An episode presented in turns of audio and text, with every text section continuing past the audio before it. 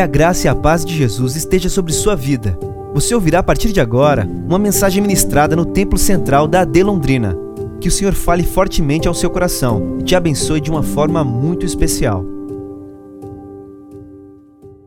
O Evangelho segundo escreveu Mateus, capítulo 5. Estou com a versão revista e corrigida. Vamos ler os primeiros três versículos deste capítulo, Mateus capítulo 5, versículos 1, 2 e 3. Glória a Deus.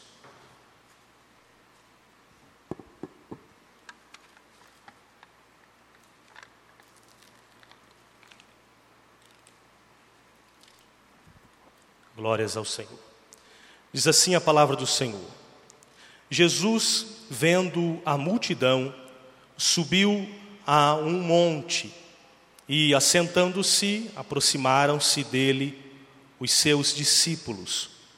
E, abrindo a boca, os ensinava, dizendo: Bem-aventurados os pobres de espírito, porque deles é o reino dos céus. Glórias ao Senhor pela Sua palavra. Meus irmãos, antes de nós iniciarmos a pregação, eu quero orar eu tenho aqui em minhas mãos dois pedidos de oração. Primeiro, vamos orar em favor de Adilson Nascimento. Ele está hospitalizado e depende muito das orações da igreja. E vamos orar também pela querida irmã Geni. Ela é mãe da irmã Noemi Tenório. Ela está, está hospitalizada, precisa muito das orações da igreja.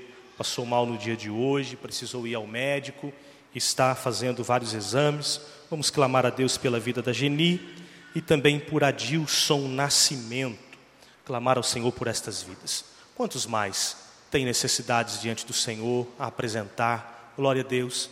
Quem sabe você está aqui enfermo, com uma enfermidade, o seu corpo está sofrendo, padecendo com uma dor ou com alguma dificuldade. Quem sabe você está precisando ir aos médicos para fazer exames, para saber que tem acontecido com você? Eu quero que você coloque a mão no seu coração se você está diante dessa situação. Nós queremos orar e pedir a Deus cura para a sua vida. Esse Deus de cura está presente aqui, vai operar na vida da irmã Geni, irá operar na vida do Adilson, também vai operar em sua vida. Quem sabe você tem alguma causa na justiça ou alguma dificuldade em sua família, quem sabe o seu lar tem passado por algumas lutas, algumas tribulações, também peço mesmo que você também coloque a mão no seu coração e vamos clamar a este Deus, bondoso e bendito. Sim, pastor Euclides. Está bem. Vamos orar pela irmã Cândida. Cândida, uma querida irmã aqui da igreja, depende muito das nossas orações. Vamos clamar a Deus por ela. Vamos orar? Feche os teus olhos. Pai bendito, Pai maravilhoso, Pai santo, Pai glorioso, em quem confiamos em Ti. Nós não esperamos em nada senão em Ti. O Senhor é a razão da nossa esperança, Senhor é a razão da nossa alegria, o Senhor é a razão da nossa vida, o Senhor é o autor e consumador da nossa fé, e em Ti confiamos, ó Pai. Clamamos a Ti porque Tu és Deus bondoso, que nos ouve, que nos atende, e não nos atende segundo os nossos méritos, porque nós não merecemos coisa alguma, mas segundo a Sua bondade, segundo a Sua misericórdia, que, como já foi dito aqui, é a causa de nós não sermos consumidos e elas se renovam cada manhã. Bendizemos a Ti porque Tu és Deus Todo-Poderoso, não há impossíveis a Ti nós somos impossibilitados, somos limitados, encontramos barreiras a todo momento. É por isso que nós clamamos a um Deus em que não conhece impossíveis, o Deus que para todas as coisas é possível a ti.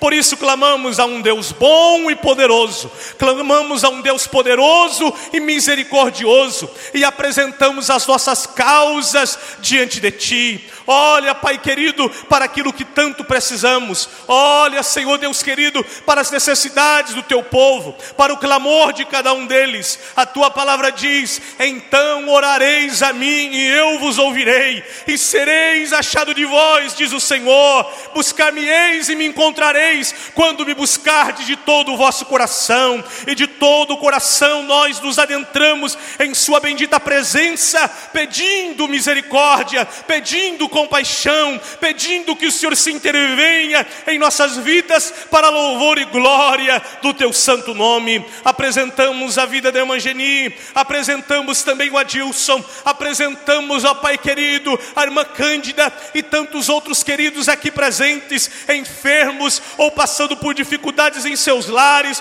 ou por causas da justiça, ou por tantas outras aflições, ó Pai querido, e clamamos a um Deus Todo-Poderoso, venha e age na vida de cada um dos teus filhos, venha e opera na vida de cada um deles, venha, Pai querido, e toca em cada um, repreendendo as enfermidades, repreendendo as dores, repreendendo os males, porque o Senhor levou sobre si todas as nossas dores, o Senhor tomou sobre si todas as nossas enfermidades, e a todos aqueles que chegou diante de ti, o Senhor os curou, dizendo: É chegado o reino de Deus. Opere assim, ó Pai querido, na vida de cada um dos teus filhos, opere assim, ó Pai querido, nesta noite, glorifica o teu nome, Pai, por meio de curas, ó Pai, glorifica o teu nome por meio de libertação, ó Pai, glorifica o teu nome, trazendo direção, Pai querido, glorifica o teu nome,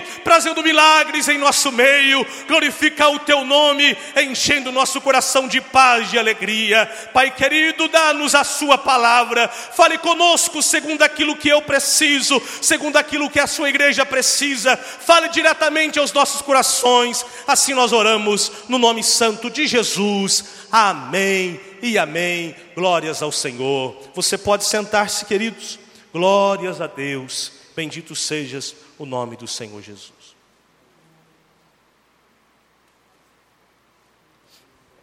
Meus irmãos, em 1950 até 1953 houve uma guerra chamada Guerra da Coreia. E esta guerra foi dividida entre duas potências mundiais daquele tempo que governavam o mundo, que era os Estados Unidos e o capitalismo e a extinta União Soviética e o socialismo. Esta guerra dividiu a Coreia, como nós conhecemos hoje, a Coreia do Sul e a Coreia do Norte.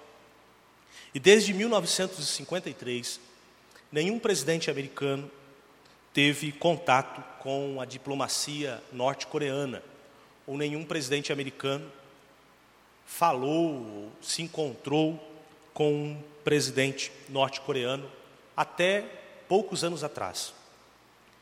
E o que fez ocorrer esse encontro, que foi com Donald Trump e Kim Jong-un, que essa dinastia Kim desde 1953, foi uma medição de forças. O, a ditadura norte-coreana ela é baseada nos seus mísseis, nos seus, nas suas armas nucleares.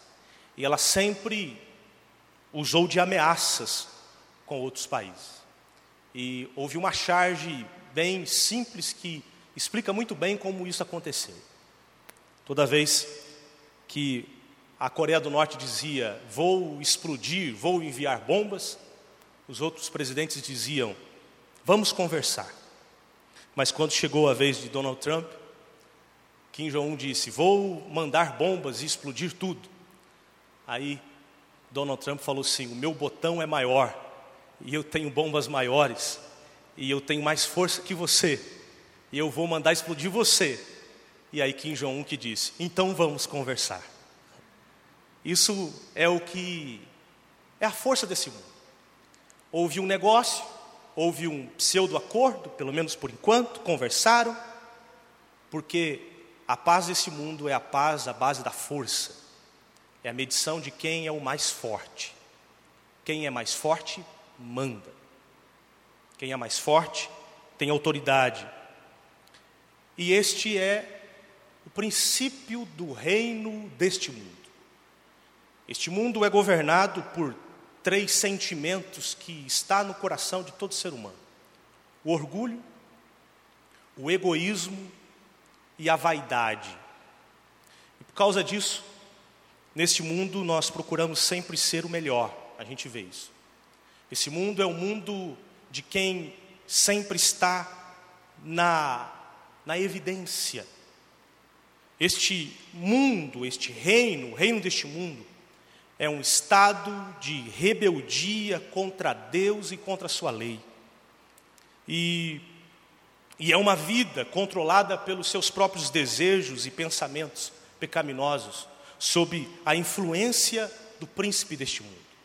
Isto, o apóstolo Paulo deixa isso bem claro em Efésios capítulo 2, versículos 2 em diante, dizendo: Outrora andaste segundo o curso deste mundo, segundo o príncipe da potestade do ar, segundo que, a, que agora opera nos filhos da desobediência. No versículo 3 ele diz assim: Entre os quais todos nós, todos nós, antes andávamos nos desejos da nossa carne, que é o egoísmo, o orgulho, a vaidade, fazendo a vontade da carne, dos pensamentos, e éramos por natureza filhos da ira, como também os demais.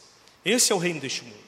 É um reino aonde o homem está no centro, achando que manda, mas ele está sendo iludido, ele é escravo, escravo de si mesmo, influenciado pelo inimigo.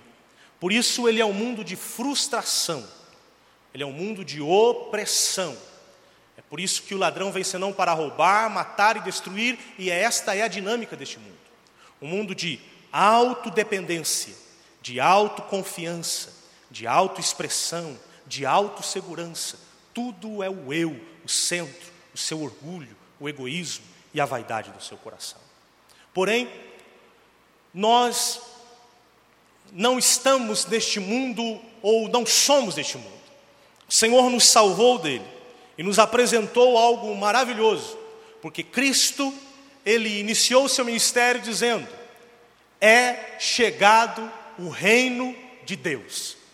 Ele mostra um outro reino, o reino de Deus.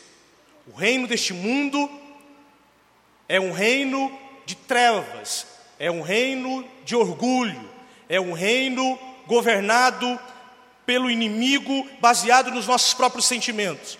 Porém, o Senhor fala de um novo reino, do reino de Deus, do reinado de Deus, do governo de Deus, da soberania de Deus, que é quando reconhecemos este Deus, esse governo de Deus dentro dos nossos corações.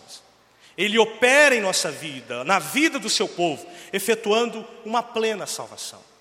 Isso é tão verdade que Jesus Cristo, ele diz assim, uma vez que os fariseus chegaram até Cristo, dizendo assim: quando será sua vinda? E como é que nós saberemos que chegou o reino de Deus? E Jesus diz assim: olha, o reino de Deus não vem com aparência exterior. Os israelitas não compreenderam a Cristo, porque esperavam que o reino de Deus viria com aparência exterior, viriam com poder bélico, com poder estatal, com poder governamental. Mas Jesus diz: Mas o reino de Deus está dentro de vós. O reino de Deus inicia dentro do nosso próprio coração. O reino de Deus é o seu reinado, reconhecido no coração daquele que crê, daquele que se entrega, daquele que é governado por Deus. Então, neste mundo que vivemos hoje, há um antagonismo de dois reinos: o reino deste mundo, de onde estávamos, mas agora pertencemos a um outro reino, o reino de Deus, desde quando o Senhor foi entronizado em nosso coração.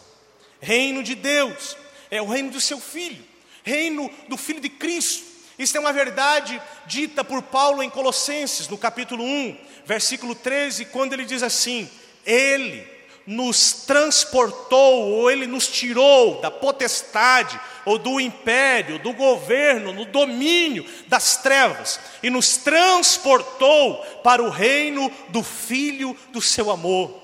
Estávamos escravizados desse império das trevas, Estávamos escravizados nesta potestade das trevas, mas agora, por Cristo, fomos transportados a este reino reino do Filho do seu amor, isto é, a nossa salvação, com as bênçãos, o Senhor que trouxe para nós bênçãos deste reino maravilhoso. Isto é verdade, que Paulo também diz em Romanos capítulo 14, versículo 17, quando ele diz: O reino de Deus não é comida, nem bebida, mas justiça, paz e alegria no Espírito Santo. Glória a Deus, coisas que não há no mundo. No reino deste mundo não há justiça. No reino deste mundo, a paz não é verdadeira. Jesus diz: Deixe-vos a paz, não vos dou como o mundo a dá, é outra paz mas a paz que temos neste reino, no reino de Deus, é a paz de Deus, a justiça de Deus e a alegria dada pelo Espírito Santo. Glória a Deus, pertencemos a este novo reino, este reino que ela é manifestada neste mundo por meio da igreja. O Senhor é aquele que nos salvou e nos livrou deste reino das trevas, mas nos deu esta graça de participarmos deste reino que é hoje manifestado pela igreja. Jesus diz assim: Sobre esta pedra edificarei a minha igreja, e vos darei a chave do reino, para que o que abrir nunca mais será fechado, e o que fechar nunca mais será aberto. Este poder foi dado à igreja, que ela está sendo é, manifestada, ou ela manifesta, ou ela quem representa o reino de Deus nesta terra. Porém, este reino, meus irmãos, é muito além do que isso. Nós estudamos que reino de Deus nós podemos chamá-lo de a é e ainda não. É o reino que é e ainda não. É o reino presente que será no futuro. Ele é um misto de agora e depois. É o reino que o Rei Jesus Cristo veio e governa dentro do nosso coração. Porém, este reino que governa dentro do nosso coração reinará para todo sempre sobre todas as coisas. Porque esta é uma verdade, uma promessa que temos, dizendo: nós esperamos novos céus e nova terra, aonde habitam a justiça e a paz. O que é isso? Este reino que iniciou no meu coração, que inicia no seu coração, este reino que iniciou há dois mil anos atrás, pregado por Cristo lá na Galileia e veio até nós, continuará até que todo joelho no céu, na terra e debaixo da terra se dobre e toda língua confesse que Jesus Cristo é o Senhor, para a glória de Deus Pai aleluia, glória a Deus. Todos os reinos deste mundo se prostrarão a Ele, todos. O mundo vive em rebeldia, mas um dia todo joelho se dobrará. Este reino que nós ainda não conseguimos perceber ele de forma plena exteriormente, mas temos a certeza que isso ocorrerá. Mas mais importante do que isso, ele já ocorre dentro do meu e do seu coração. Quantos são participantes deste reino? Glórias a Deus, o reino de Deus. Jesus é apresentado como o rei ele inicia o seu ministério pregando esse evangelho. Em Mateus 4,17, ele começou a pregar dizendo: Arrependei-vos, porque é chegado o reino dos céus. E no versículo 23, é, Mateus vai falar a respeito do ministério de Jesus, dizendo: E percorria Jesus toda a Galileia, ensinando nas suas sinagogas, pregando o evangelho do reino e curando todas as enfermidades e moléstias entre o povo. Cada vez que Jesus pregava, ele pregava a respeito do reino. Cada vez que Cristo ensinava, ele ensinava a respeito do reino. E cada vez que Cristo curava, ele estava manifestando o reino. Toda vez que ele expulsava demônios, ele manifestava o reino. Toda vez que ele ressuscitava um morto, ele estava manifestando o reino, porque no reino de Deus não há enfermidades, no reino de Deus não há demônios, No reino de Deus não há morte. Ele está profetizando aquilo que ocorrerá, e chegará esse tempo em que não padeceremos mais dores e enfermidades, chegará um tempo em que não sofreremos mais nenhuma tentação ou provação maligna, chegará um tempo em que nenhum de nós provaremos a morte, porque o reino de Deus se manifestará plenamente sobre a terra. E é por isso que o Senhor nos deu esta autoridade. E o Cristo, o Rei dos Reis, iniciou esse reinado em nós e nós levamos esse reino. É lindo um versículo que está em Lucas, capítulo 12, versículo 32.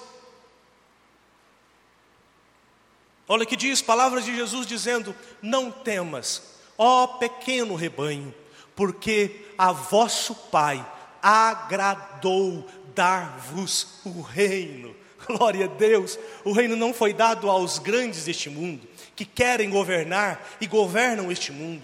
O reino não foi dado aos poderosos deste mundo. O reino não foi dado aos grandes, aos vultuosos deste mundo, mas agradou ao Pai dar o reino eterno aos seus pequeninos, a esse pequeno rebanho, a esses, como diz Paulo aos Coríntios: o Senhor escolhe as coisas fracas para confundir as fortes, Ele escolhe as coisas que nada são para confundir as que são, para que toda a glória pertence àquele que é, era e será o Deus, o Rei dos Reis e Senhor dos Senhores. Jesus inicia o seu ministério pregando a respeito do reino. E os capítulos 5, 6 e 7 de Mateus é o que podemos chamar, que muitos chamam de a constituição do reino. Quando ele vai falar sobre o caráter dos súditos do reino. E ele vai falar também sobre a justiça do reino. Todo o capítulo 5, capítulo 6 e o capítulo 7, ele vai dizer a respeito disso. Porém, no capítulo 5 e no versículo 3, nós temos um versículo muito importante. E esse versículo, Cristo traz aqui, nestas bem-aventuranças, a primeira condição para a entrada e a permanência no reino de Deus. E ele vai dizer: Bem-aventurado os pobres de espírito, porque deles é o reino dos céus. As bem-aventuranças, nós temos a primeira no versículo 3, versículo 4, 5, 6, 7, 8, 9, 10 e 11. Temos uma, duas, três, quatro, cinco, seis, sete, oito, nove bem-aventuranças. Mas elas não estão aqui aleatoriamente. O Senhor colocou cada uma no seu devido lugar. E a primeira bem-aventurança é esta que lemos: Bem-aventurado os pobres de espírito, porque deles é o reino dos céus.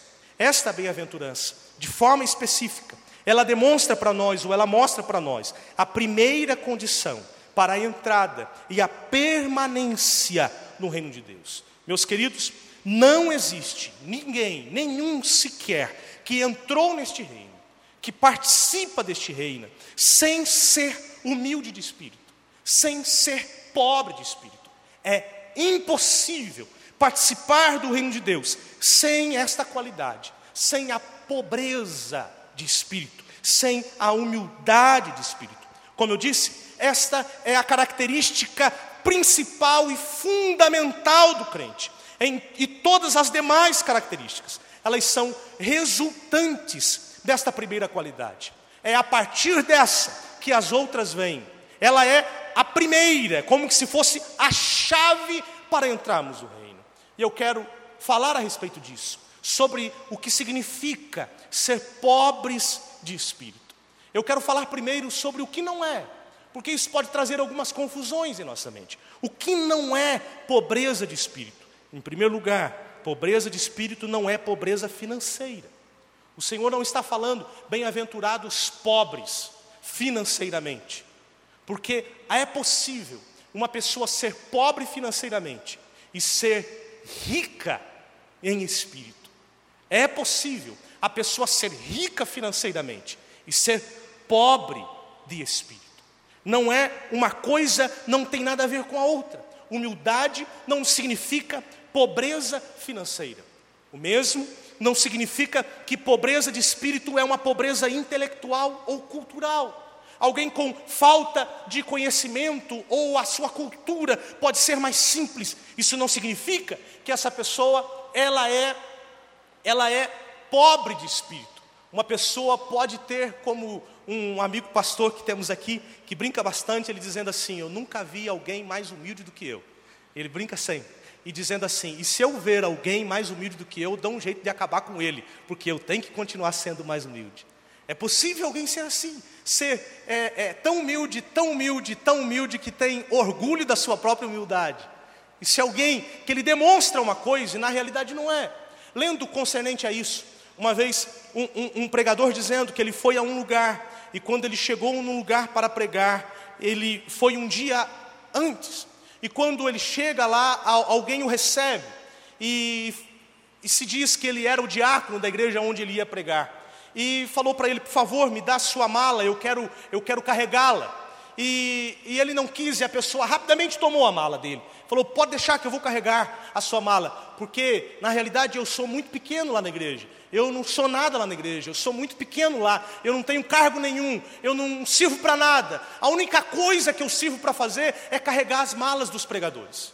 Aí esse pregador falou, escreveu no livro dizendo assim: o que aquela pessoa na realidade demonstrava era totalmente diferente do que ela dizia porque ela falava que ela era humilde, mas ela estava demonstrando que ela tinha orgulho do estado que ela vivia. Assim é, pessoas que têm uma aparência de pobreza de espírito, mas na realidade ela é orgulhosa. Existe esse tipo de orgulho, esse tipo de orgulho. O que não é pobreza de espírito não é timidez ou fraqueza, ou até baixa autoestima, e muito menos pobreza espiritual. Não é alguém que tem uma vida espiritual pobre. Porque a Bíblia diz, ou lá em, em, Apocalipse, nós vamos ver o Senhor Jesus fazendo esse paradoxo muito interessante. A igreja de Esmirna, aos olhos das pessoas, eram pobres. E Jesus diz: Eis que vejo a tua pobreza, mas tu és rico. Jesus dizendo: As pessoas olham para você e te vê pobre, mas eu sei que tu és rico. E a igreja de Laodiceia era o contrário. Ele estava dizendo: Vocês dizem, rico sou, mas eu sei que tu és pobre. Tu és pobre. A pobreza espiritual não significa a mesma coisa. Mas o que significa pobreza de espírito, que é a razão de nós entrarmos no reino de Deus? O pobre de espírito é aquele que se convenceu da sua total necessidade espiritual e que ele não é capaz de agradar a Deus pelas suas forças. Um pobre espiritual é alguém que se tornou consciente da sua miséria e da sua total necessidade de Cristo. O salmista Davi ele vai dizer isso bem claro no, verso, no Salmo de número 40, o último verso, dizendo assim: Eu sou pobre e eu sou necessitado, porém o Senhor cuida de mim.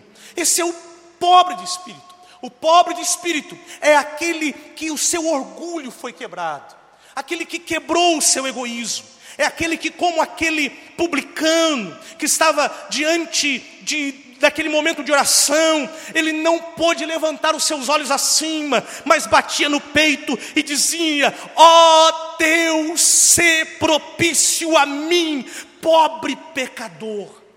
O pobre de espírito é aquele que destronou o orgulho do seu coração. O pobre de espírito é aquele que tem um coração contrito que é premente diante da palavra do Senhor. Olha o que diz Isaías, capítulo 66, versículos 2, versículo 2, esse lindo verso, Isaías capítulo 66, verso 2, dizendo assim: Porque a minha mão fez todas essas coisas, e todas essas coisas foram feitas, diz o Senhor, mas eis para quem olharei, para o pobre e abatido de espírito, que treme diante da minha palavra, é alguém que tem temor e tremor pelo Senhor. Olha o que diz também Isaías 59, 15. Mesmo aí, 59, 15, creio que é nesse texto mesmo, que são palavras do Senhor, não é 57, 15, veja, 57 e 15. Isso, olha o que diz, porque assim diz o alto e sublime, que habita na eternidade, cujo nome é santo, em um alto e santo lugar habito mas também habito com contrito e abatido de espírito, para vivificar o espírito dos abatidos e para vivificar o coração do contrito. Este é alguém que compreende a sua miséria, alguém que compreende a sua total dependência de Deus e não esconde os seus pecados, que nada espera de si mesmo, nada espera do seu próprio coração, porque a Bíblia diz assim: Maldito o homem que confia no homem e que faz do seu braço ou da carne mortal a sua força, mas bendito o homem que confia no Senhor, cuja esperança é o Senhor. Esse é o pobre de espírito. Meus irmãos, nós não estamos falando de um homem olhando para um outro homem, estamos falando de um homem na presença de Deus. Meu amado, aquele que diz que conhece a Deus e não se humilhou de espírito, não conhece. Porque quem é que pode se sustentar da presença de Deus? Pedro diz diante da presença do Senhor: Afasta-te de mim, porque eu sou um homem pecador. Isaías, diante da presença de Jesus, ele diz assim: Ai de mim que vou perecendo, porque eu sou um homem de lábios impuros e habito no meio de um povo de impuros lábios. Jó, diante da presença de Deus, ele diz assim: Por isso eu me abomino e me arrependo de pós cinzas. Paulo, diante da presença do Senhor, ele diz assim: Nós não somos capazes de coisa alguma e nem de pensar isso, mas toda a nossa capacidade vem de Deus. Mas além de tudo isso, nosso maior exemplo é o nosso próprio Cristo, porque Ele, sendo Deus, não teve por usurpação o ser igual a Deus, antes esvaziou-se a si mesmo. Nos ensina o esvaziamento, esvaziou-se a si mesmo e sendo homem, se humilhou, sendo servo e servo de todos. E como servo, obedeceu até a morte, e não qualquer morte, morte de cruz.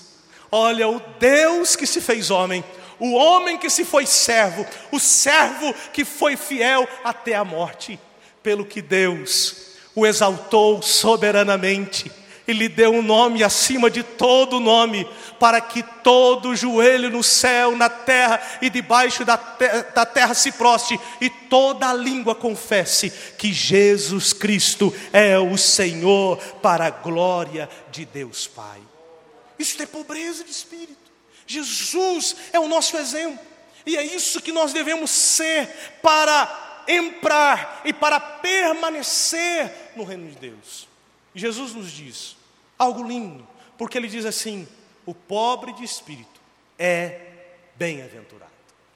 Meus amados, Jesus, ele trabalha de forma totalmente antagônica e totalmente paradoxal com este mundo, porque o mundo rejeita o pobre de espírito. O mundo não aceita o pobre de espírito. Nesse mundo temos que ser autoconfiantes. Nesse mundo fomos chamados a serem auto fortes ou devemos ser devemos ser autodependentes, sem depender dos outros.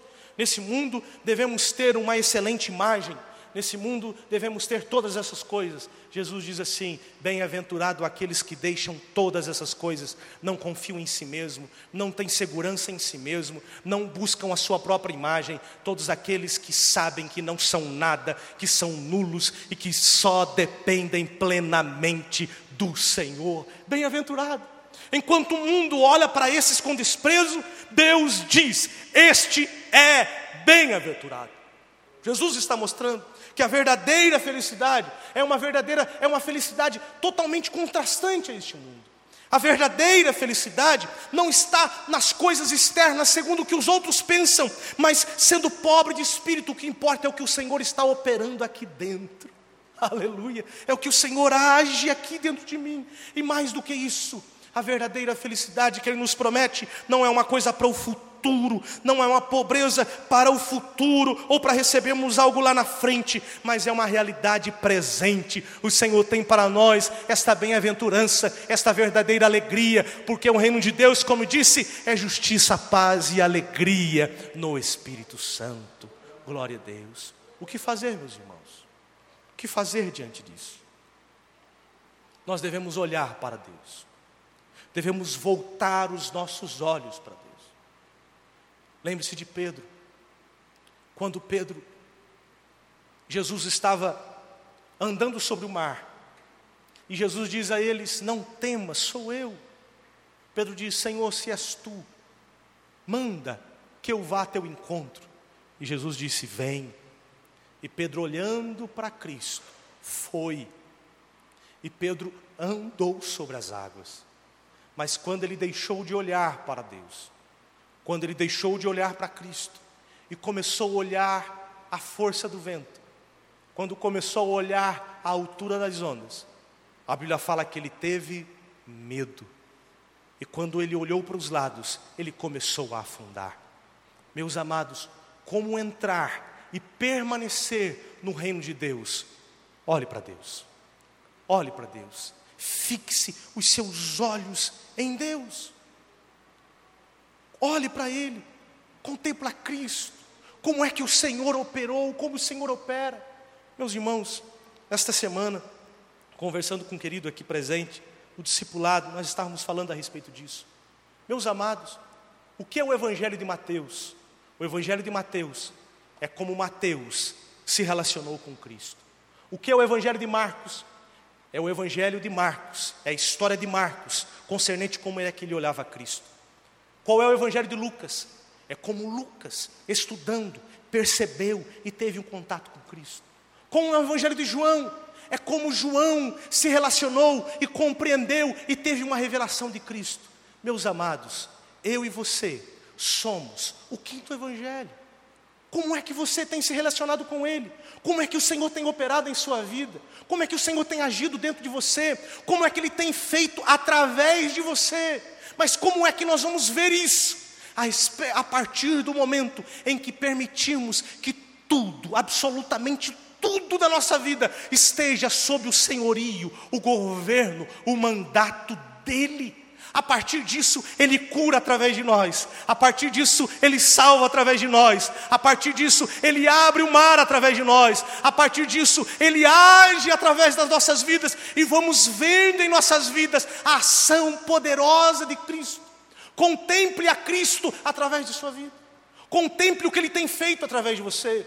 Contemple o que Ele quer agir através de você. E se submeta aos seus pés diante dEle. E a partir disso, eu tenho certeza que o reino de Deus a cada dia se manifestará através da minha e da sua vida.